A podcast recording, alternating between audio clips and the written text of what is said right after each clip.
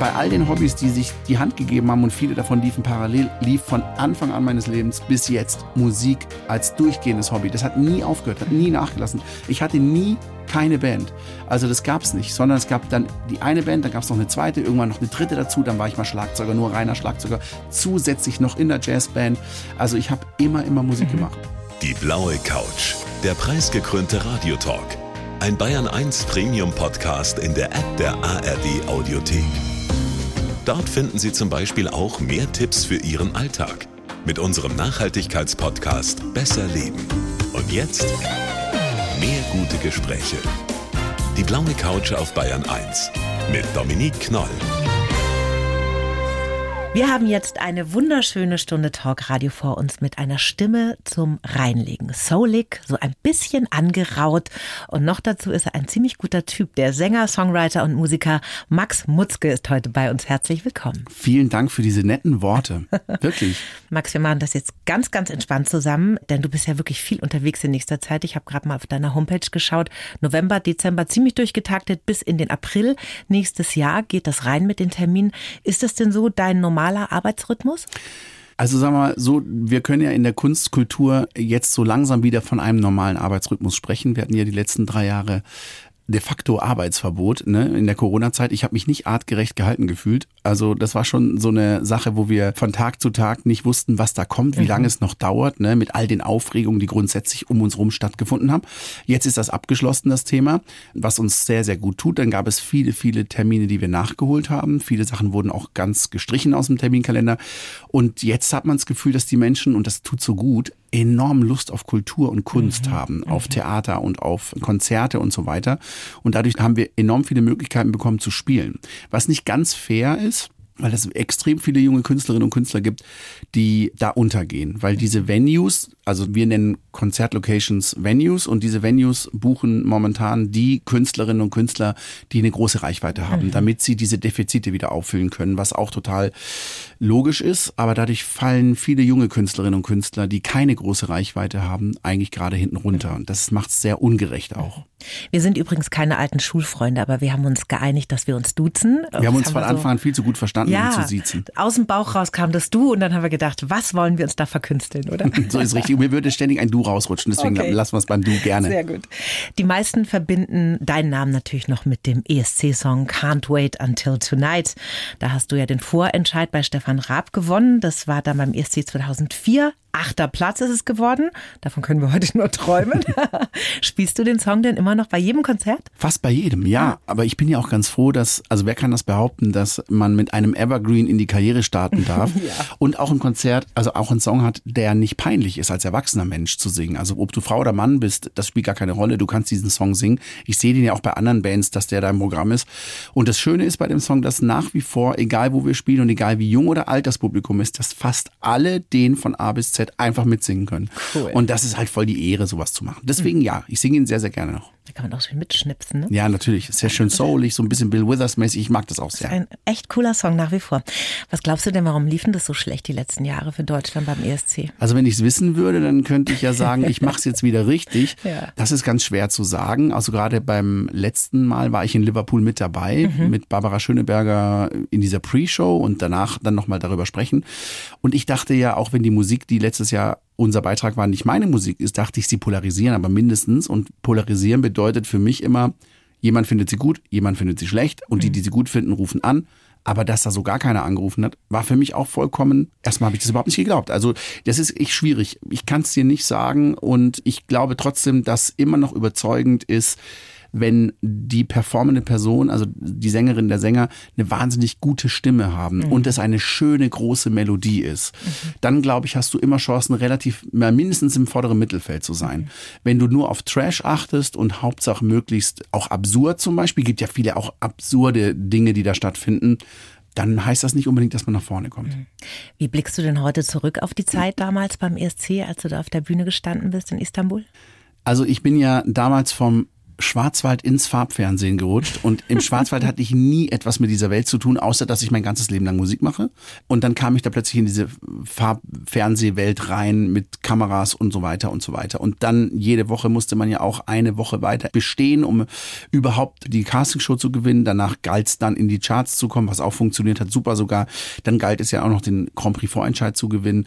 Das hat ja auch mit Bravour funktioniert gegen richtig viele etablierte Bands mhm. damals. Das war schon eine totale Durchstartbahn, wie Düsenjäger auf einem Flugzeugträger. So ist diese Karriere losgestartet. Also man ist so in die Luft geschossen mhm. worden. Und dann haben auch alle damit gerechnet, oder ich war das Gewinnen so gewöhnt, dass mich der achte Platz wirklich gestresst hat, weil ich habe ja gedacht, unter die ersten drei auf jeden Fall und vielleicht sogar Platz eins. Das war ja auch so bei den internationalen Wettbüros, hat man das ja gesehen, dass die Leute so gewettet haben. Deswegen war Platz acht schon erschreckend weit hinten, fand ich. Und ich habe mich aber eigentlich nicht überfordert gefühlt. Es war aber so, als würdest du als Kind in Europapark kommen, in den großen Freizeitpark für Kinder. Du bist ja nicht überfordert, sondern du bist komplett angespannt mhm. und du bist so mit großen Augen, läufst du da staunend durch und fährst jede Achterbahn mit und kriegst mal zwischendurch, wird dir vielleicht mal schlecht, vielleicht hast du mal Stress, aber eigentlich machst du es einfach, weil sie es gerade anbietet. Ich habe da sehr gute Erinnerungen dran und Istanbul war auch eine Stadt, die mir damals, die noch sehr, sehr weltoffen war. Das ist sie immer noch, aber im Verhältnis zu damals hat sich das auch geändert. Mhm. Und deswegen hatten wir eine unglaublich unvergessliche Zeit. Mhm. Du hast ja einen Teil des Songs damals auf Türkisch gesungen, ne? Ja. Kannst du das noch? Ich kann es noch. Sprichst du Türkisch? Nein, leider nicht, aber, aber ich höre es so gerne. Es ist, also ich entschuldige mich jetzt im Voraus schon mal bei allen Menschen, die Türkisch sprechen, weil ich habe das damals äh, von einem übersetzt bekommen, der Türke ist und dann habe ich das ja nicht lernen können, weil ich die Schrift nicht lesen kann. Also habe ich mir das in Lautschrift aufgeschrieben und mhm. danach gelernt. Und ich weiß noch, es fängt an mit Bekleyemem Akshama Karda Chanin. Also das heißt Just Can't Wait Until Tonight, ja, logischerweise. Ja. Und ähm, Sinekola Rhythma tut man Ichinjamin. Aber das, das ist schon falsch wieder. Also das ist jetzt so halb richtig noch. aber die Leute, die Türkisch sprechen, werden wahrscheinlich vermuten, was ich meine. Und das hat mich aber natürlich auf der Bühne auch richtig gestresst in dem Moment, ne? weil man halt dachte, krass, ich kann kein Türkisch, ich bin kein Türke, ich finde die Geste aber mega, jetzt darf ich es nur nicht versauen. Mhm. Und es gab so ein paar Dinge hm, beim Grand Prix, weil die Leute immer fragten, warum habe ich die Augen zu, kann ich euch sagen, ich war gewohnt, hinterm Schlagzeug zu sitzen, während ich singe. Mhm. In dem Moment saß ich dann vorne, ich bin ja eigentlich oder war Schlagzeuger ja. und immer Sänger gleichzeitig.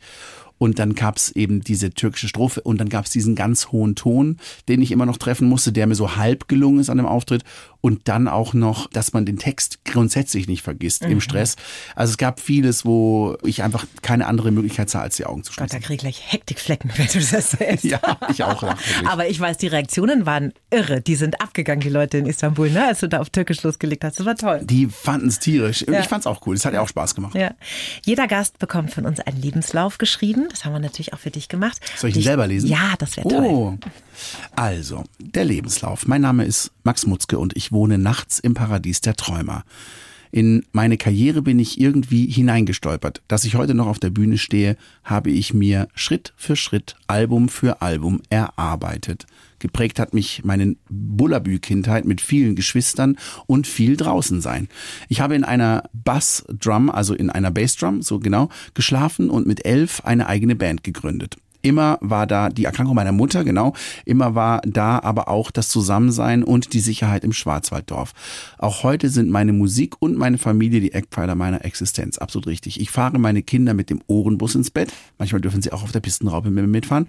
Trete mit tollen unterschiedlichen MusikerInnen auf und habe endlich meine eigentliche musikalische Heimat USA kennengelernt. Auch in Zukunft möchte ich mit meinen Songs das ausdrücken, was mir wichtig ist und ich möchte mich auch weiterhin auf jeden neuen Tag freuen können. Da gibt es nichts auszusetzen. Gar nichts, Mensch. Da Nein, ist alles gut. Da gibt es äh, sehr zusammengefasst, aber super. Ja, ja. Ich wohne nachts im Paradies der Träumer. Das haben wir gerade ganz am Anfang vom Lebenslauf gehört. Du hast ein wirklich sehr, sehr entzückendes Kinderbuch geschrieben. Vielen lieben Dank. Komm mit ins Paradies der Träumer heißt es. Und du bist ja vierfacher Papa und hast da ja ein schönes Familienritual in ein Buch gepackt, ne? Ganz viele Familienrituale. Mhm. Und ich muss dazu sagen, dieses Buch ist entstanden und das Leben spielt ja diese Zufälle und deswegen kann ich auch allen Menschen immer nur raten, ganz offen zu sein mit den Mitmenschen, also sich auch zu öffnen, mit Vertrauensvorschuss an andere Menschen herangehen, weil sowas, dieses Buch ist nur entstanden, weil ich die Geschichte jemandem erzählt hatte und diese Person hat es wiederum einer anderen Person erzählt, nämlich, dass ich viel nicht zu Hause war. Meine Kinder sind ja jünger als meine Karriere. Mhm. Und ich erzähle das gerne, weil meine Kinder haben früher im Kindergarten behauptet, der Papa arbeitet am Flughafen. weil oh die Gott. mich ja dahin gebracht haben und dann drei, vier Tage später wieder abgeholt. und wenn ich nach Hause kam, blieb mir manchmal leider nur die Zeit, sie noch ins Bett zu bringen. Mhm. Und ich fand das, also die Kinder fanden es richtig blöd, wenn der Papa jetzt zurückkommt. Ich bin ein sehr, sehr naher Papa. Aber ich fand es ja noch viel blöder. Ich fand es viel schrecklicher. Ich habe die wahnsinnig vermisst. Und dann ist das ins Bett bringen natürlich eigentlich erstmal unter den Vorzeichen eine Stresssituation zu werden, weil die Kinder weinen, man selber ist traurig, ich will sie eigentlich nicht, man unterstützt das nicht so richtig, sie ins Bett zu bringen, man will sie eigentlich noch wach halten. Aber ich habe dann relativ schnell mit meinen Kindern ganz viele Rituale entdeckt. Zum Beispiel der Ohrenbus. Nur für die Lehrer, wenn ich jetzt nicht vorweggreife, der Ohrenbus ist ein Ritual gewesen, wo das ins Bett bringen schon mal super gut losging. Also ich habe immer gefragt, wer möchte mit dem Ohrenbus ins Bett? Und dann natürlich alle, ich, ich, ich. Und das war immer, ich bückte mich vor so einer Holztruhe, da waren die Hausschuhe drin. In dieser Holztruhe, dann ist ein Kind auf meine Schultern geklettert, dann gab es die Fahrkarte, das war der Kuss auf die Stirn und an den Ohren haben mich die Kinder dann durchs Haus gefahren zu ihrem eigenen Bett hin. Okay. Und da gab es auch Umwege und ja, hin eben, und her und vorwärts sagen, ne? und rückwärts. Es ist super süß immer. Und im Bett gingen diese Rituale weiter. Ich habe die dann verpackt zu einem Paket. Dann gab es, naja, ich möchte jetzt nicht so viel verraten, aber es ist immer darin gemündet, dass wir uns verabredet haben, weil wir gesagt haben, der Tag war viel zu kurz. Komm, wir verabreden uns in der Nacht. Verabreden war unser Geheimwort. Und dann haben wir uns im Paradies der Träumer verabredet. Und das ist sozusagen mit jedem Besuch gewachsen. Mhm. Das heißt, meine Kinder wussten dann irgendwann selber, wo wir uns treffen. Am Marshmallowberg, am Schokoladenbaum, an der Schoketti-Schaukel, am Wunschsprungfelsen. Und das ging immer weiter so. Und ich habe dann festgestellt, dass sie sich am nächsten Morgen an nichts erinnern können. Und dann ist mir aufgefallen, dass im Paradies der Träumer ja diese gebratenen fliegenden Fische rumfliegen. Und auch wenn man im echten Leben keinen Fisch mag, man kann da nicht widerstehen. Und man darf aber nicht reinbeißen. Man sollte es nicht tun, weil man sonst alles vergisst. Mhm. Ich habe meinen Kindern dann erklären können, ich bin Profi, ich kann darauf verzichten. Das heißt, ihr könnt da ruhig reinbeißen. Ich erzähle euch am nächsten Morgen alles. Ah. Und so ist dieses Ritual entstanden. Und dann hat es den ganz, ganz großen Vorteil gehabt, weil ich ja die Geschichten von nachts noch wusste, mhm. konnte ich die Kinder damit auch wecken. Das heißt, ich bin dann immer ins Bett gegangen und gesagt, ey, komm, wir stehen auf. Und dann wollten die natürlich nicht aufstehen, weil sie müde waren. Mhm. Kennt man, ist immer noch das Gleiche.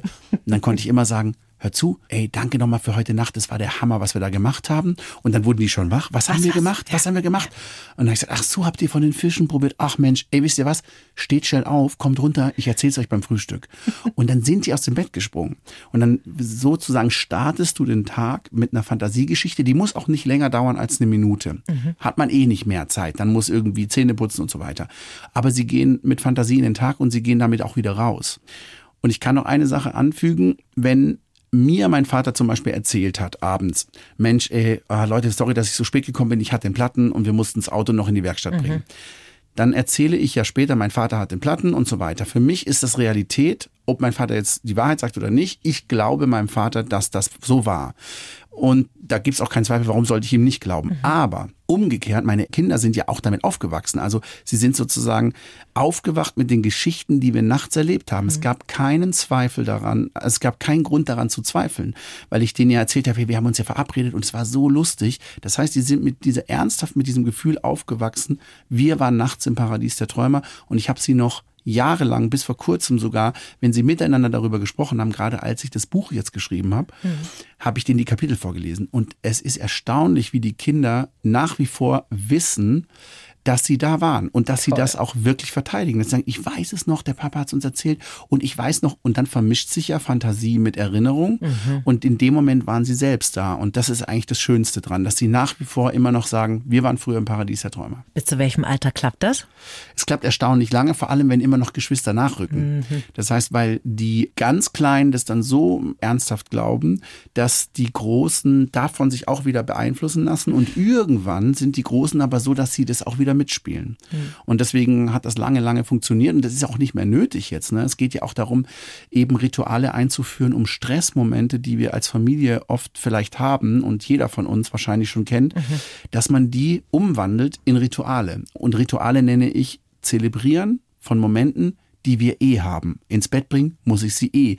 Also lass mich doch ein Ritual draus machen, lass es uns zelebrieren. Aber mir war nicht klar, dass ich da was mit meiner Familie entdeckt hat, was jetzt quasi so außergewöhnlich ist. Und es hat eine Psychologin mitbekommen, die gesagt hat, hey, richte dem Max aus, der soll das bitte, bitte als Werkzeugkasten in mhm. Anführungszeichen für Familien rausbringen. Also dieses Buch muss als Kinderbuch, ratgebermäßig für Familien sein. Ja. Und deswegen nenne ich es auch eher eigentlich ein Familienbuch. Also meine Tochter ist 17, ich glaube, da ist der Zug abgefahren, oder? Der Ohrenbus wird schwierig dann. Der Ohrenbus wird wirklich schwierig. Komme ich nicht mehr durch die Tür durch. Das ist auf jeden Fall richtig. Man kann den Ohrenbus aber auch so steuern, dass man die Person, der, der Erwachsene geht dann nach vorne und dann hebt man den, steuert den wie ein Bagger an den Händen. Funktioniert auch. Ich bin auf das Gesicht meiner Tochter gespannt. Sag, Schätzi, wir machen heute den Ohrenbus. Hm? Ja. Das klappt sicher. Natürlich gibt es zu diesem wundervollen Buch ein Hörbuch. Das hast du Ja. selber gelesen, ne? Genau, ich habe es ja? selbst gelesen. Mein erstes Hörbuch, was ich eingelesen habe, dauert ja auch nur eine Stunde, ist aber wahnsinnig schön mit Musik untermalt von Simon Osländer, ein Wunderkind am Klavier, der das dann immer wieder begleitet. Genau. Und einen Song gibt es natürlich auch. Komm, wir träumen uns zusammen. Und da hören wir jetzt mal kurz rein. Komm, wir träumen uns zusammen an unseren ganz geheimen Ort. Wir schließen einfach unsere Augen und schon sind wir dort. Hier können wir alles von uns haben. Jeder träumt so viel er kann. Du kannst mich alles fragen. Ich träum dich und du träumst mich. Komm, wir träumen uns zusammen. Schön. Den kann man dann nach dem Vorlesen am Abend noch laufen lassen, oder? Es ist gut, dass du es ansprichst. Es gibt eine ganz, ganz schöne Version, Mhm. eine zweite Version, nämlich bei dem Hörbuch ist dann die Einschlafversion davon dabei. Ah. Und es hat eben auch Simon Osländer, Max Dommers gespielt. Das sind äh, zwei fantastische Musiker aus der Gegend Köln. Und jetzt habt ihr die Version gezeigt, die mit Band produziert Ja. Mhm. ist, die man sich im Radio sozusagen vorstellen Dann kann. gibt's noch ein Schlaflied. Aber ihr könnt später am Ende des Podcasts gerne noch eine Strophe Ja. spielen lassen von der äh, akustischen Version. Die ist meiner Meinung nach noch viel schöner. Mhm. Du machst ja auch Lesungen damit, ne? Und zwar in wirklich schönen Locations. Elbphilharmonie in Hamburg, Mhm. Schloss Elmau in Oberbayern, das ist ja auch ein traumhafter Ort. Da ist die Hütte dann voll mit Kindern, die Mhm. dir zuhören. Das ist ja auch eine neue Erfahrung, oder? Voll. Also ich liebe Konzerte grundsätzlich, wenn es mal dazu kommt, dass Kinder im Publikum sind, was ja sehr, sehr selten vorkommt, weil wir einfach zu spät abends spielen am Wochenende, die Eltern dann, wenn, alleine ausgehen oder einer passt auf die Kinder auf oder Babysitter organisiert. Aber es gibt es dann doch mal irgendwie durch Zufallsprojekte, dass Kinder da sind. Und ich liebe das eh. Ich finde, ich fordere die Kinder auch immer auf zu kreischen. Und dann müssen die Väter mal kreischen, die können dann nur brüllen und dann kommen die Mütter dran und dann die Kinder. Und die Kinder übertreffen immer alles. Und das ist eigentlich total schön. Und die Lesungen finden auch nur mit Kindern statt. Die Erwachsenen sind auch dabei. Ich ignoriere die Erwachsenen. Ich spreche nicht mit denen, ich spreche nur mit den Kindern. Es ist wirklich so, als wäre da kein Erwachsener im Raum. So ist auch die ganze Stimmung. Und das macht enorm viel Spaß. Ja, wir haben am Elbphilharmonie gelesen als erstes Kinderbuch beim Harbourfront Festival, was auch voll die Ehre war. Aber seitdem sind wir wirklich von Nationalbibliothek in Frankfurt und im Stadttheater in Freiburg und eben kommen noch viele. Lit Cologne, Lit Ruhr lesen wir noch, Frankfurter Buchmesse waren wir. Also da, Also da viel. ist die Crowd leicht zu begeistern, ne? Die Kinder. Ja, aber es ist super anstrengend. Nicht anstrengend für mich, sondern, nee, das war das falsche Wort, das muss ich auch zurückziehen. Man muss unglaublich sensitiv sein. Ich habe den ganz großen Vorteil entdeckt, dass ja ich auch singen kann. Das bedeutet, ich komme rein, dann mache ich schon mal nur Blödsinn mit den Kindern, dann singe ich sofort ein Lied, dann lasse ich sie mitsingen, dann lese ich direkt was aus dem Buch, dann frage ich sie was zum Paradies der Träumer. Wenn ich merke, die werden unruhig, singe ich einfach ein Lied.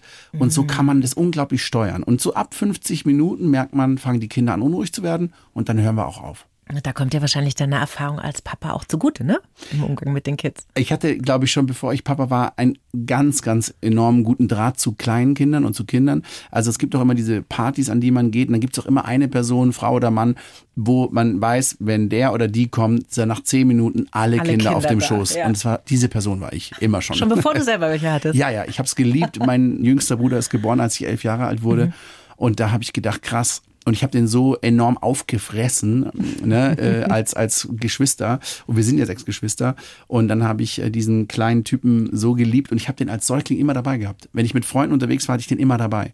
Also meistens, ne? Und oder oft. Und ja, ja, und da habe ich gedacht, hey, wenn ich meinen eigenen Bruder schon so liebe, dann muss es ja mit eigenen Kindern unglaublich sein. Und deswegen wollte ich auch früh Vater werden. Das war also immer schon ein Plan, weil, wie gesagt, du hast fünf Geschwister und du wolltest selber auch immer viele Kinder. Ja, unbedingt. Also ich wollte sehr früh Kinder haben, eine Motorsäge und einen Traktor. Also Traktor weiß ich jetzt gar nicht. Ich weiß nur, dass du Pistenraupe fährst ab und Mhm. zu mal, ne? Also wenn mal wieder Schnee fallen sollte und du hast so ein Wohnmobil oder was ist das? So ein Militärfahrzeug? Ich habe es nicht ganz gecheckt. Ja, also ich habe mir die Bilder angeschaut, aber ich konnte es nicht richtig zuordnen. Es ist tatsächlich, ähm, wir haben 2014, mein Bruder und ich, einen Steyr 12 M18 gekauft. Das ist ein, ein großer Militär-LKW und wollten den umbauen als Expeditionsmobil, haben viele hundert Stunden reingesteckt, also wirklich selbst ne, alles konzipiert und so weiter. Ich schaff's einfach nicht mehr zeitlich, den fertig zu kriegen, aber der wird irgendwann fertig sein und dann werde ich mit dem mit meiner Familie auch rumfahren, da bin ich fest davon überzeugt. Aber zum Traktor, ich habe von meinem Opa einen Unimog geerbt und mit dem wir viel im Wald waren zum Holz machen. Ja. Und das ist sozusagen der geilere Traktor, sagen wir es mal so. Das werden mir jetzt alle Hörer zustimmen, die das kennen. Das war ja bestimmt nicht leicht, ne? Mit vier Kindern, du warst und bist viel unterwegs als Musiker. Da überweist ja auch keiner jetzt ein fixes Monatsgehalt. Wie Richtig. lief das denn so? Das Lustige ist ja, es ist jetzt fast 20 Ja, Jahre das her. habe ich jetzt- Das glauben die Leute ja. wirklich, das ist absurd, wie lange das her ist. Man muss dazu auch sagen, ich habe ja zwei Jahre Musik beruflich gemacht, als ich 16 war. Ich habe mit der Hauptschule erstmal aufgehört, zwei Jahre studiert, kann man sagen, äh, in der Jazz- und Rockschule in Freiburg und dann nochmal privat. Mhm. Und dann aber gemerkt, das ist nicht mein Leben. Als Hauptschüler und Schlagzeuger unterwegs sein, bedenkliche Kombination. Und dann habe ich das Abitur nachgeholt. Es dauerte ja fünf Jahre, also zwei Jahre Realschule, drei Jahre Abitur. Baden-Württemberg wird in Bayern auch nicht anders sein. Und dann kam die Musik ja in meinem letzten Abitursklausurjahr zurück. Und dann dachte ich aus Erfahrung, das wird jetzt nur ein kurzer Ausflug nochmal sein. Das wird ein, zwei Jahre funktionieren und dann werde ich auf jeden Fall studieren. Mit diesem Mindset bin ich in diese Karriere gegangen. Und dann hat es sich aber ermöglicht, dass man nochmal ein Jahr gespielt hat und nochmal. Und irgendwann habe ich gemerkt, jetzt mache ich es aber echt schon fünf, sechs Jahre. Das wäre jetzt scheiße, da auszufliegen. Und das heißt, man ist auch von der ersten Sekunde an enormst bemüht, die Karriere richtig zu koordinieren. Also man hat vieles nicht in der Hand, aber das, was man in der Hand hat, sollte man mit sehr viel Achtsamkeit machen. Und die Musik, die hast du ja von deinem Vater schon mit ins Leben gekriegt, ne? Der war Musiker, Jazzdrummer, also eigentlich Gynäkologe, aber eben Richtig. auch Musiker. Jazzgynäkologe? Jazzgynäkologe. und daheim wurde dann oft geprobt bei euch und da Mhm. war der kleine Max am Start. Das ist richtig. Also das war so schön. Wir sind ja als protestantische Familie im Südstaaten Schwarzwald aufgewachsen und haben aber das einzige katholische Pfarrhaus weit und breit sozusagen äh, einverleibt uns. Und das war, dieses Haus wurde nicht entweiht, aber es war schon auf jeden Fall ein komplett anderes Klientel, als würde da ein katholischer Pfarrer drin leben, weil wir eben, wie so viele Kinder waren, meine Mutter, die Schauspielerin war, die hatte so viele super coole Leute. Da waren Otto Sanders und Dietmar Schönherr über, äh, also richtig coole Wow. Leute da. Wir hatten aber auch ganz diverse Menschen da. Ne? Also Homosexualität war bei uns im Haus als Gäste meiner Eltern auch ganz üblich. Wenn man jetzt überlegt, in den 80ern, 70er, 80er, 90er im Schwarzwald, ist ja auch nochmal eine andere Sache. Wir Natürlich. hatten aber nie ein Problem damit. Also auch vom Dorf, im Gegenteil, das Dorf hat das geliebt, dass da so eine Villa Kunterbund plötzlich daraus wurde aus diesem Pfarrhaus. Da gab es auch keine Beschwerden, aber es gab auch diesen Proberaum im obersten Stockwerk mit Sicht auf die Alpen, mit Tageslicht und tollen Fenstern drin.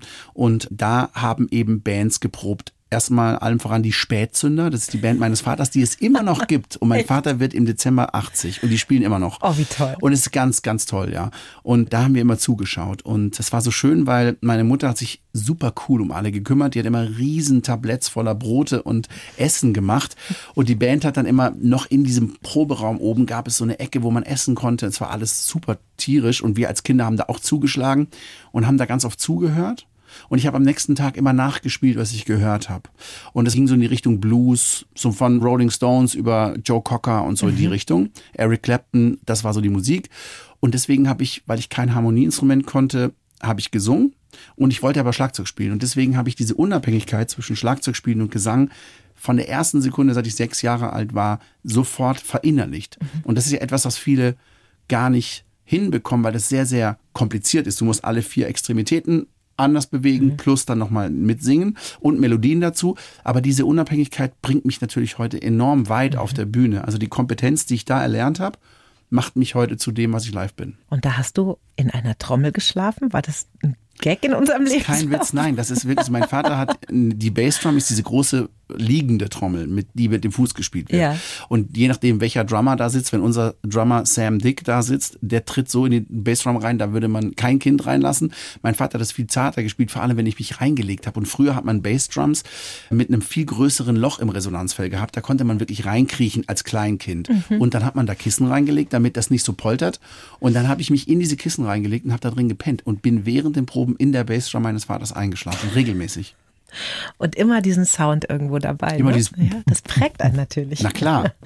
Deine Mutter war Schauspielerin, hast du gerade schon erzählt, ist vor neun Jahren dann leider verstorben und sie war viele Jahre auch Alkoholikerin. Mhm. Deine Mutter, möchtest du darüber sprechen oder lieber nicht so gerne? Also wir können drüber sprechen. Ich habe jetzt nur tatsächlich auch gemerkt, dass ich darüber sehr frei sprechen konnte, Ja. weil ich über viele Jahre mit dem Song Hier bin ich Sohn habe ich angefangen, das zu verarbeiten, Ja. in die Öffentlichkeit zu tragen, erstmal ohne darüber zu reden. Dann habe ich gemerkt, dass Menschen im Publikum darauf so reagiert haben, also im Sinne von sich so verstanden gefühlt haben, dass sie sich dafür bedankt haben, dass ich diesen Song gemacht habe, weil hier bin ich Sohn, denen die Möglichkeit gab, ihren Angehörigen oder Menschen, wenn sie als Angehörige alkoholsüchtiger Menschen oder alkoholkranker Menschen da äh, leben, dass sie den Song vorlegen konnten und sagen können, hör mal, so fühle ich mich, Ja. auch wenn ich nicht dein Sohn bin, äh, aber ich bin dein Vater oder ich bin dein, dein bester Freund und das ist meine Sicht auf deine Krankheit so. Und äh, dann habe ich da immer mehr darüber geredet. Ich merke aber jetzt auch, wenn ich darüber spreche, hatten wir vor kurzem mit den Geschwistern tatsächlich eine sehr, sehr lange, mehrere Male ausführliche Diskussion darüber, wie arg ich mich darüber äußern darf, weil es natürlich auch deren Leben Natürlich. war. Und da habe ich, muss ich ehrlich sagen, hatte ich eine sehr egozentrische, egoistische Sicht auf mein Leben und habe das so rausgehauen. Und dann später wurden meine Geschwister gefragt, ey, dein Bruder redet da ja mega offen drüber. Sag mal, äh, hat er euch gefragt, wie geht's euch dabei? Und da ist mir aufgefallen, ich habe sie nicht gefragt. Und deswegen muss ich jetzt immer aufpassen, inwiefern ich erzähle. Aber ich rede trotzdem darüber. Einfach nur auch, um zu erzählen, was es auch in meinem Leben Positives bewirkt hat. Unter anderem die Schirmherrschaft für Children of Addicts, also Kinder suchtbelasteter Familien, wo man sehr, sehr viel meiner Erfahrungen jetzt umwandeln kann, um Menschen, die darin stecken, denen Hoffnung zu geben. Und eine Aufmerksamkeit auf dieses Thema auch. Ja, ja, also ich habe mir den Song auch mal angehört. Ich kannte den ehrlich gesagt nicht vorher, bevor wir uns getroffen haben. Mir bin ich Sohn.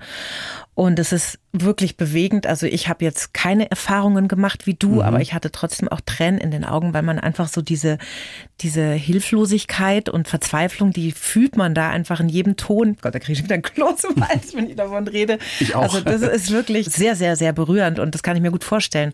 Also wenn man keine Worte mehr hat, dass man dann einen Song hat, das ist, glaube ich, für ganz viele Menschen unheimlich hilfreich. Wurde denn bei euch in der Familie darüber gesprochen, beziehungsweise wann hast du das überhaupt wahrgenommen als Kind oder Jugendlicher? Okay, da gibt es offensichtlich ein Suchtproblem. Sagen wir mal so, das ist ja etwas, was du nicht kennst, du lebst damit, wächst damit auf. Und jetzt muss man auch dazu sagen, meine Mutter war eine unglaublich coole Frau, wahnsinnig lustig, unglaublich guter Humor, als Schauspielerin auch kein Blatt vor den Mund genommen. Also man würde sagen, auch eine obszöne Frau, aber irgendwie cool. Also das hat uns als Kinder total beeindruckt. Die war bei allen unseren Freunden der Star. Also die liebten meine Mama, ne? Die konnte kochen, das war alles unglaublich so. Jetzt habe ich ein komisches stereotypisches Bild. Ich habe das nur mit dem Kochen gesagt, weil sie ganz extravagant gekocht hat. Einfach durch ihre Erfahrungen. Die hat dann schon in den 80ern israelisch gekocht und pakistanisch und absurde Sachen im positiven Sinne, wo man noch nie gesehen hatte. Ja, und meine und damals- Leute haben es geliebt, da hinzukommen. Ja, muss man sagen, war ja Mozzarella ein großes Abenteuer. Da war schon eine 80ern. Banane neu. Also auf jeden Fall, erstmal war unsere Kindheit geprägt von wirklich coolen Eltern so, ne? Und der Umgang meiner Eltern miteinander war auch wirklich super cool und die Freunde, die meine Mutter besucht haben, die Vielfalt und das Herz meiner Mutter, also das war alles schon äh, immens schön. Und man ist ja nicht von heute auf morgen in diesem Problem drin, sondern das wächst von Jahr zu Jahr und wird dann erst am Ende dann wirklich nicht mehr erträglich. Also das ist die Zeit, wo wir ähm, genau, das hat schon irgendwann angefangen. Es gab schon die Tendenzen und wir merkten immer nur, dass die Mama auf keinen Fall so ist wie andere Mütter. Aber es gab ja so viele Eckpunkte in dem Leben meiner Mutter, dass man halt auch gesehen hat, sie ist auch grundsätzlich ein anderer Mensch, so. Und dann kam eben das dazu. Und am Anfang ist es auch, gehört es noch sehr zu dieser Extravaganz. Aber irgendwann übernimmt das. Und meine Mutter, kann ich nur dazu sagen, hat einmal diesen Satz gesagt, es ist wie ein Raubtier, was im Gebüsch lauert. Und wenn sie alleine ist und niemand da ist, dann kommt es aus dem Gebüsch raus und krallt sich an einem fest. Und je nachdem, wie fortgeschritten die Sucht ist, wacht man dann erst wieder auf, wenn das Raubtier einen aus dem Würgegriff genommen hat. Und das Raubtier ist vergleichbar mit so einer Art, ja, dass man halt wieder aufwacht irgendwann, wenn man dem so verfallen ist. Und wir fanden das Leben neben dem, dass es eben so gut war, gab es da schon so für mich Momente, wo ich oft auch das Haus verlassen habe. Also als Kind. Also ich habe schon sehr gerne auch draußen Zeit verbracht. Das ist auch mein Naturell. Aber das hat mir da sehr viel gebracht. Also ich habe früh gelernt als Mensch, ich muss mir es selber auch schön machen. Unabhängig davon, wie meine Eltern es mir schön machen, die haben es auch immer uns gut gemacht. Muss man wirklich sagen, wir hatten ein super cooles Leben. Trotzdem äh, war es dann immer mehr, wurde es unzuverlässiger. Und mhm. dann wusste ich, ich kann es aber selber übernehmen mhm. und habe dann früh gelernt, mit eigener Fantasie einen großen Freundeskreis zu schaffen, und auch immer dahin zu gehen mit neuen Ideen, weil ich wollte ja mit denen Zeit verbringen. Mhm. Und dazu habe ich dann angefangen, und das hat auch was mit dem Kinderbuch zu tun, immer wenn ich irgendwo war, sofort ein Spiel zu erfinden, aus mir aus dem Ärmel zu leiern, Ideen zu starten, irgendwelche spontanen Aktionen machen, wenn man im Winter irgendwie spazieren war mit Freunden rumgelaufen ist, komm, wir ziehen uns alle aus und springen in den See, wer traut sich? Das war so typisch für mich. Mhm. Und das merke ich auch jetzt noch. Auch gerade vor kurzem hat es einer meiner besten oder mein bester Freund gesagt, seitdem wir nicht mehr so jeden Tag zusammen sind, gibt es diese ganzen Sachen nicht mehr, die du früher mitgebracht hast. Diese ganzen Action-Sachen, die ganzen Events, die du erfunden hast und so, ne? Und ich glaube, aus diesem Antrieb, immer mit Fantasie in den Freundeskreis zu gehen, bin ich auch mit sehr, sehr viel Fantasie und Ideen in die Familie mhm. gegangen. Und dadurch entstehen dann diese Rituale eben auch. Und ihr habt ja immer noch nach wie vor einen sehr guten Kontakt, deine Geschwister und du. Ne? Also sehr eng, gibt's ja. Familienfeste, gibt es ja jede Menge Geburtstage, weil da ja. gibt es ja auch Kinder, nehme ich genau, an. Du hast auch vier. Mhm. Und dann seht ihr euch regelmäßig. Also manche sagen, sie schaffen alle fünf Jahre ein Familienfest und wir schaffen im Jahr fünf bis sechs. Und das klingt jetzt echt absurd, als hätten wir alle eines an der Klatsche. Haben wir wahrscheinlich auch, aber wir lieben das. Und da muss nur jemand einen neuen Grill kaufen. Und schon heißt Party. es, der muss eingegrillt werden und so. Ein neuer Sonnenschirm reicht auch. Der andere ist gerade umgezogen, dann geht man da eh hin. Was fest ist, sind alle Geburtstage, die wir irgendwie feiern können. Also jetzt hat mein jüngster Neffe Geburtstag in den nächsten Tagen und da kommen alle, ne? Also da haben voll Bock alle hinzugehen und zwar zwischen Bern und Köln und Stuttgart kommen da irgendwie alle zusammen, aber auch so Tanten und Onkel und so, also wir finden es einfach cool. Weihnachten ist immer 26 Leute unterm Baum und dann die nächsten Bei euch Tage. Daheim. Mhm. Oh, wow. Ja, oder wir wechseln jetzt, ne? Also jetzt gehen wir zu meinem Bruder äh, zu Weihnachten und das ist einfach total cool. Also wir sind sehr sehr gern miteinander zusammen und ich muss auch sagen, ich hatte ja gerade dieses Problem angesprochen, dass ich eben mit der Geschichte meiner Mutter so an die Öffentlichkeit gegangen bin und die aber nicht gefragt hatte. Ne? Ja. Und es gab natürlich da richtig Diskussion. Aber auch innerhalb der Diskussion haben wir es so cool gemacht, finde ich, also wenn wir gemerkt haben, jetzt streiten wir uns, mhm. haben wir alle den Gang zurückgeschalten, weil wir gar keinen Bock haben, uns zu streiten, sondern wir müssen halt Sachen klären. Aber ich finde, dass wir eine sehr enge Familie sind miteinander sprechen hilft halt meistens auch ganz gut, ne? wenn es ja, da in der Familie irgendwelche Probleme gibt. Das heißt, Familie ist für dich trotz deines wirklich sehr vollen Kalenders Nummer eins. Ja, mit Abstand. Immer mhm. schon gewesen. Und das ist auch der Grund, warum ich im Schwarzwald geblieben bin. Ich bin ja nie weggezogen. Es gibt so ein paar Leute, die sagen, du hast doch in Köln gelebt oder in äh, Hamburg gelebt. Ich habe da nur viel Zeit verbracht durch mhm. meine Arbeit. Aber mhm. ich habe nie da gelebt. Ich war immer nur Gast in dieser Stadt entweder bei einem Freund gepennt oder in einem mhm. Hotel, mhm. aber bin nie weggezogen. Und das liegt schon auch daran, weil der größte Teil meiner Familie da auch erreichbar ist und weil die Topografie vom Schwarzwald, das südländische Leben, muss man schon sagen, der Südschwarzwald, Süddeutschland ist auch eine andere, andere Mentalität, anderer ja, Vibe, klar. auf jeden mhm. Fall. Mhm. Und die Nähe zu den Alpen, die Sicht aufs Elsass. Ähm, ich finde, da gibt es so viele Aspekte, um da zu bleiben und deswegen die Familie und zur Familie gehören natürlich mittlerweile so viele von außen auch, die da mit reingerutscht sind in die Familie. Das ist schon immer für mich das Allerwichtigste gewesen. Und dann auch ganz dicht gefolgt von besten Freunden und Freundinnen und so. Mit elf hast du deine erste Band gegründet. Wie hieß die denn? So halt. okay. Und warum? Wie lange gab's die? Fragst warum? Warum? So halt. Wahnsinnsgag. Das war damals der Gag, das war wirklich damals der Gag, da waren wir elf und es hat so einen Spaß gemacht. Und ähm, ich weiß auch nicht, warum wir uns so alt genannt hatten. Das war die erste Band und dann gab es immer wieder Bands und lustigerweise als erwachsener Mensch, viel, viel später habe ich gecheckt, bei all meinen Hobbys, die ich hatte, also von Motocross-Fahren gehen, ich habe mir kurz Gleitschirmfliegen angefangen, ich war immer klettern, wir waren skaten wie verrückt, wir Kampfsport, wir haben alles gemacht, was Action hatte. Mhm. Trial fahren, Rallye fahren, so Stocker-Sachen machen und so. Wir haben wirklich richtig viel Blödsinn gemacht. Ich habe keine Briefmarken gesammelt oder mhm. Angeln. Das Freunde von mir waren Angeln, da war ich manchmal dabei, aber mir war immer, ich musste immer, das Action. muss was los sein, ja. ja. Mhm. Und bei all den Hobbys, die sich die Hand gegeben haben und viele davon liefen parallel, lief von Anfang an meines Lebens bis jetzt Musik als durchgehendes Hobby. Das hat nie aufgehört, hat nie nachgelassen. Ich hatte nie keine Band. Also das gab's nicht, sondern es gab dann die eine Band, dann gab's noch eine zweite, irgendwann noch eine dritte dazu, dann war ich mal Schlagzeuger, nur reiner Schlagzeuger, zusätzlich noch in der Jazzband. Also ich habe immer, immer Musik Mhm. gemacht. Und wie hast du denn entdeckt, dass du auch ziemlich gut singen kannst? Es gab diesen einen Moment, an den ich mich erinnern kann. Wir hatten einen großen, runden Tisch im Haus, der auf so einer großen Baumwurzel stand. Also mein Opa hat viel Holz gemacht und der hat früher dann einfach mal so eine große Baumwurzel mitgebracht und hat die dann ready gemacht für so ein großes Tischbein. Das ist wirklich so von einer großen Fichte. Und dann eine große Platte draufgelegt, rund und daran saßen wir alle. Wie so ein Konferenztisch, aber halt alles Holz und in so einer Schwarzwaldstube und so mega gemütlich. Wir haben nie zusammen gesungen. Also wir waren jetzt nicht die Kelly Family. Übrigens kenne ich da viele, die sind super nett alle. War kein Ding. Aber wir, waren, wir waren keine Bandfamilie. Auch wenn wir in der Band ab und zu mal mit Geschwistern gespielt haben. Aber wir saßen da und haben gesungen. Und ich hatte dann so ganz laut gesungen und war so in meinem Element und meine Mutter hat die anderen so zum Schweigen gebracht und ich habe dann so weiter gesungen. Und dann habe ich irgendwann aufgehört, weil ich gemerkt habe, ich singe alleine und dann hat meine Mutter gesagt zu meinem Vater, hey, hör mal, der Max singt irgendwie anders. Das ist doch Ja. krass, wie der singt und so. Und da war ich ganz jung, fünf, sechs Jahre alt, wenn es hochkommt so. Ja, fünf, sechs. Und ich hatte eine sehr raue Stimme. Wenn ich Videos sehe von meinem dritten, vierten Geburtstag, klinge ich, als würde ich rauchen. So habe ich geredet, immer. Ich hatte, ich hatte auch keinen klassischen Stimmbruch. Und das Lustige war, dass ich früher als Kind nicht hochsingen konnte. Meine Range, so nennt man das, also der, größtmöglichste Intervall von meinem tiefsten bis zum höchsten Ton war sehr eingeschränkt. Ich konnte, also wenn ich alle meine Entchen gesungen habe, klang das ungefähr so, alle meine Entchen. Ich habe das einfach nicht hinbekommen, da hoch zu singen. Und absurd, dass ich jetzt zu denen gehöre, die enorm hoch singen können. Also das hat sich dann irgendwie gedreht. Aber ich hatte nicht diesen klassischen Stimmbruch. Es gab nicht dieses, äh, wo so ich so geredet habe.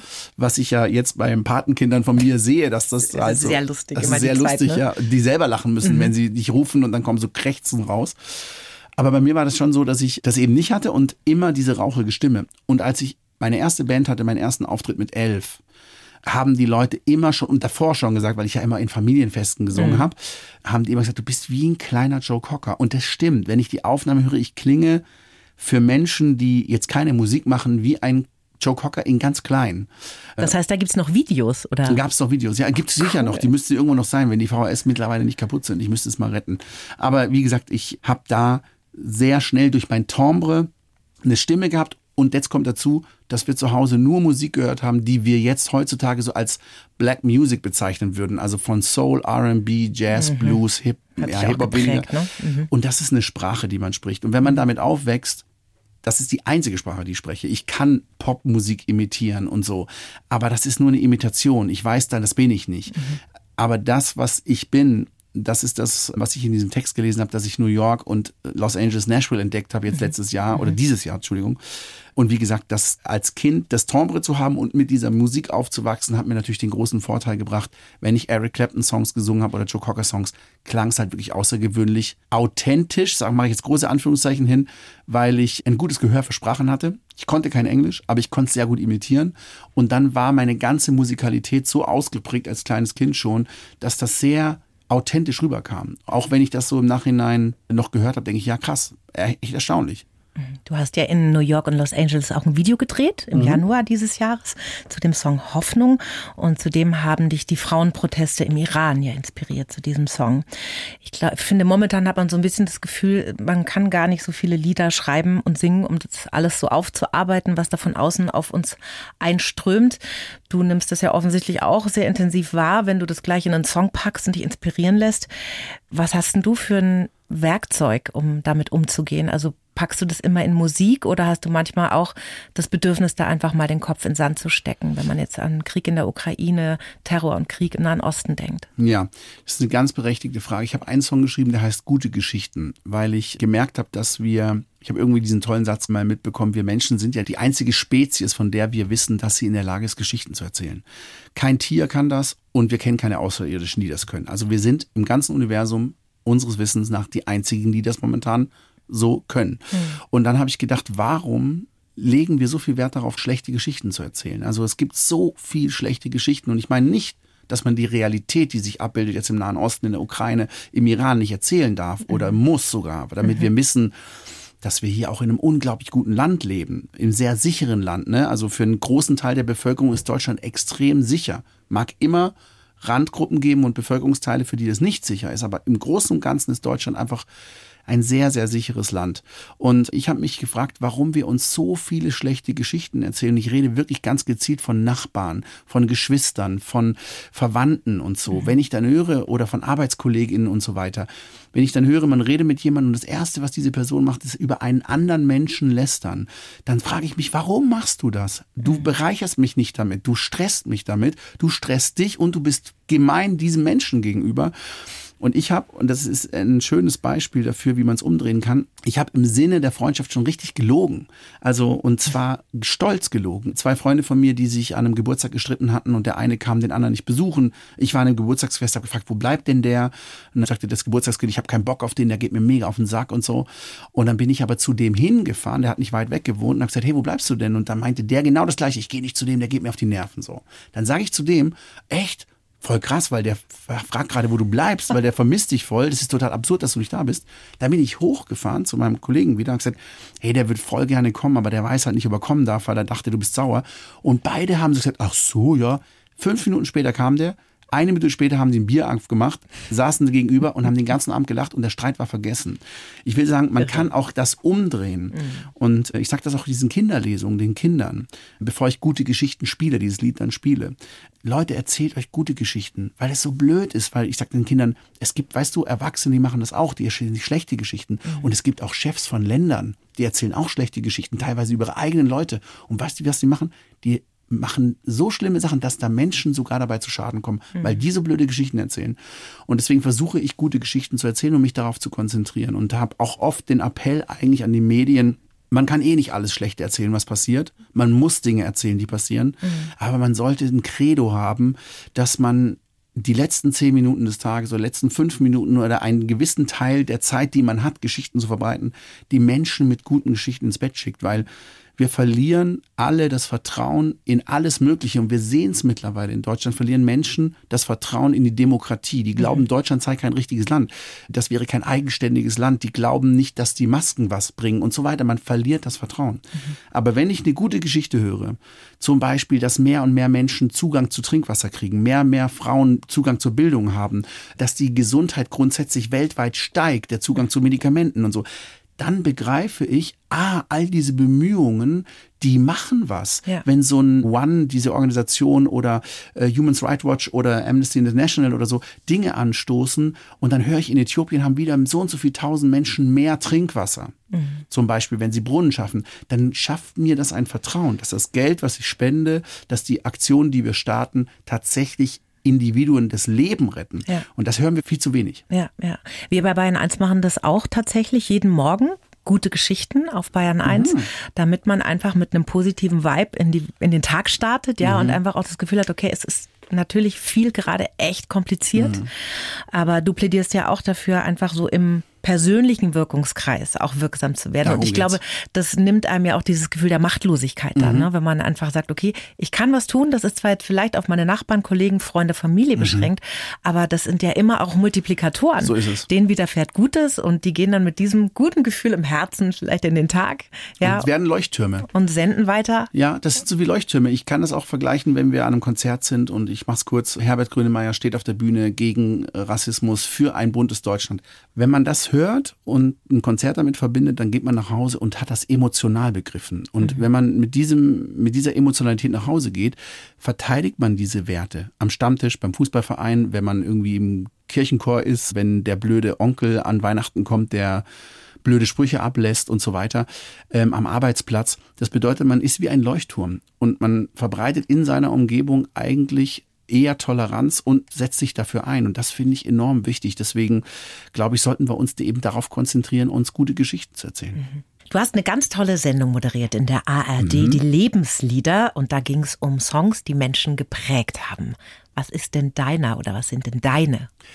Sag mal, ich habe da immer eins, was ich da nenne, denn wenn ich darüber nachdenke, ein Lebenslied ist ja etwas für mich, was mich an meine Kindheit erinnert, die ähm, in, in dem Fall jetzt und mir auch immer wieder vor Augen führt, wie schön meine Kindheit war, wie geborgen ich mich gefühlt habe, auch im Schwarzwald, welches Bullabü-Leben ich mhm. hatte. Und da nenne ich gerne eigentlich das Stück, wenn Pipi Langstrumpf Folgen anfangen. Diese alten Folgen mit diesem, ähm, ich kann es nicht auswendig singen, leider, obwohl es mein Lebenslied ist. drei macht sechs, das? Nee, nicht zweimal drei, das wäre ja richtig. Zweimal drei macht neun, wie wir, wir das lernen Stimmt. oder so, ne? Ich mache mir die Welt, wie, die, wie, wie Obwohl sie ich mir so schnell gefällt. schlecht in Mathe bin. Das ist mega süß. Ja. Aber das löst bei mir so schöne Erinnerungen aus und deswegen ist es für mich wie ein Lebenslied, weil es eben auch das Leben von Bibi Langstrumpf so meinem ein Stück weit Mhm. Das ist natürlich ein komischer Vergleich. Äh, Ich bin nicht alleine aufgewachsen und so weiter. Meine Eltern waren ja da, aber trotzdem auch dieses selber alles in die Hand nehmen und stark sein und so lebensfroh und Menschen auf lustige Ideen bringen Mhm. und so. Das äh, spiegelt sich da schon auch wieder. Du hast ja dein Elternhaus vorhin auch schon Villa Kunterbunt genannt, ne? Da war das ja schon. Stimmt, ja, das ist auch richtig, genau. Kommt denn Papa Max mit den Kindern musikalisch zusammen? Beziehungsweise wer entscheidet, wenn ihr länger im Auto unterwegs seid, Natürlich welche nur, Musik läuft? nur die Kinder. Das ist ganz oft auch toll. Aber je nachdem, in welcher Stimmung die sind, wenn es dann äh, morgens zur Schule ist, muss ich schon irgendwann sagen, oh, sorry Leute, bitte, das ist jetzt, wir fahren 6 Uhr morgens und ihr hört jetzt irgendwie Hip-Hop und was auch immer. Aber die haben einen sehr guten Geschmack. Also das ist schon alles sehr musikalisch, was sie hören. Natürlich auch Dinge, die viele Menschen kennen. Die hören auch Drake und Beyoncé und so. Und das ist auch tierisch natürlich, klar, gerade Beyoncé. Wir waren ja in Los Angeles und haben die dann auch als Geburtstagsgeschenk habe ich es ähm, geschenkt, dass wir ein Beyoncé-Konzert angucken. Das war natürlich in Los Angeles dann auch der Wahnsinn. Nein, es stimmt gar nicht. Entschuldigung, Beyoncé hat eins meiner Kinder in Amsterdam zum Geburtstag bekommen und ein anderes Kind zum Geburtstag in Los Angeles ein Drake-Konzert bekommen. Boah, und das, ist ja Oberliga. das ist mega. Das ist natürlich mega, mega, mega. Ich will auch sagen, das musste man sich aus den Rippen leiern. Das ist ja auch nicht günstig. Also gerade jetzt ist man auch in Deutschland lustigerweise sind die Menschen total dazu bereit, teilweise 500 Euro oder 300 Euro für eine Karte auszugeben. Das finde ich unglaublich. Ist ja auch toll.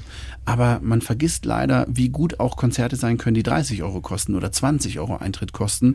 Und dass da die Künstlerinnen oft auf der Strecke bleiben, weil eben, ja, ich sage mal, wenn jetzt in einem großen Stadion eben Beyoncé spielt und da gehen irgendwie ähm, 30.000 Menschen hin, dann sind das 30.000 Menschen, die sehr viel Geld ausgegeben haben und ein Großteil davon ist noch nicht mal super reich, sondern die sagen dann, ey, jetzt können wir uns die nächsten Monate erstmal keine Konzerte leisten.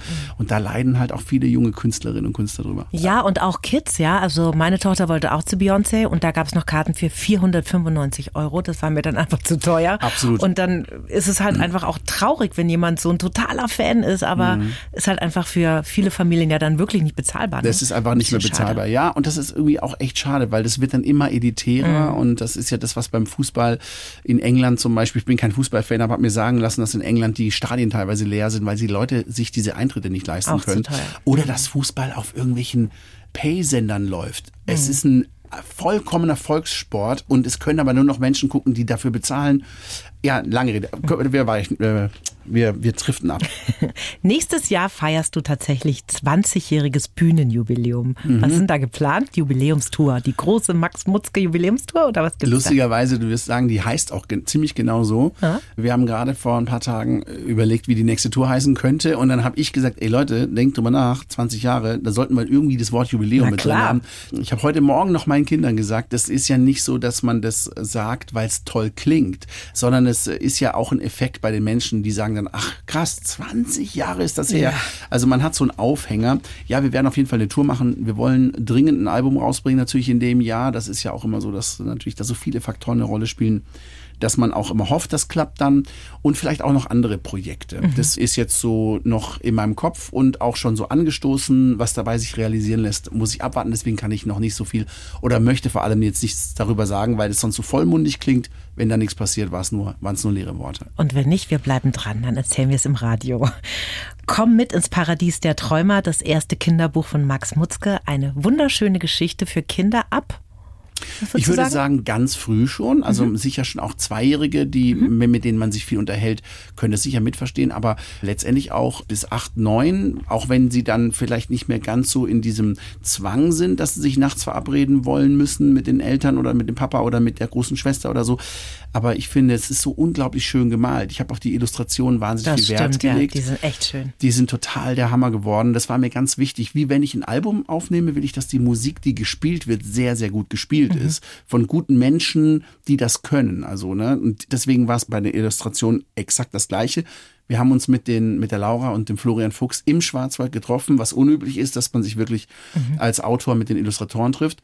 Aber haben wir gemacht und haben lange darüber geredet und die haben immer so vorgeskizzt und das war ganz cool. Deswegen Sieht sollte man es einfach anschauen. Aus. Ja, ja. Und ich meine, es ist bald Nikolaus. Das Christkind kommt. Die brauchen ja einen Auftrag, ne? Unbedingt.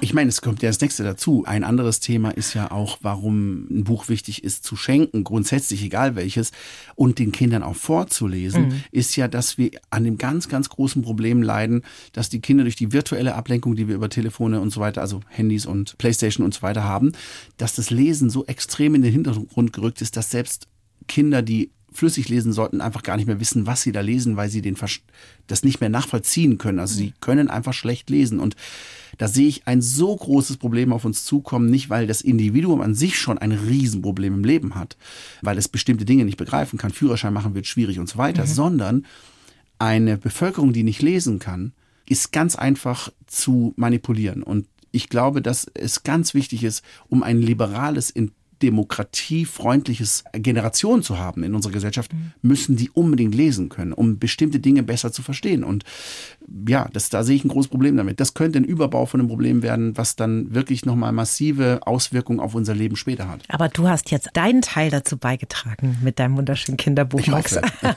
ich hoffe. Zum Schluss eine Frage, die ich jedem Gast stelle. Was würdest du deinem 20-jährigen Ich aus heutiger Sicht gerne sagen? Was würde ich sagen? Ähm, also sowas wie zum Beispiel sei entspannt, es kommt alles gut. Das muss ich mir nicht sagen mit 20, das wusste ich. Ich hatte so ein Urvertrauen, dass ich da, glaube ich, nicht dran erinnert werde hätte müssen. Mit 20, wenn ich jetzt darüber nachdenke, bedeutet es, ich würde gerne etwas damals mir gesagt haben, um was zu verändern, aber ich wollte gar nichts verändern, weil ich da, wo ich jetzt bin, mit dir hier am Tisch, das ist doch total geil. Also ja. ich glaube, es hätte schlimm kommen können. Mhm. Und, so. und jetzt ist alles gut gekommen. Also ich äh, lieber nichts sagen, damit sich nichts verändert. Sehr schön. Max Mutzke, vielen Dank, dass du da warst. Das war ein sehr schönes Gespräch. Fand Danke. ich auch. Vielen Dank. Die Bayern 1 Premium Podcasts. Zu jeder Zeit, an jedem Ort. In der App der ARD Audiothek und auf bayern1.de. Bayern 1 gehört ins Leben.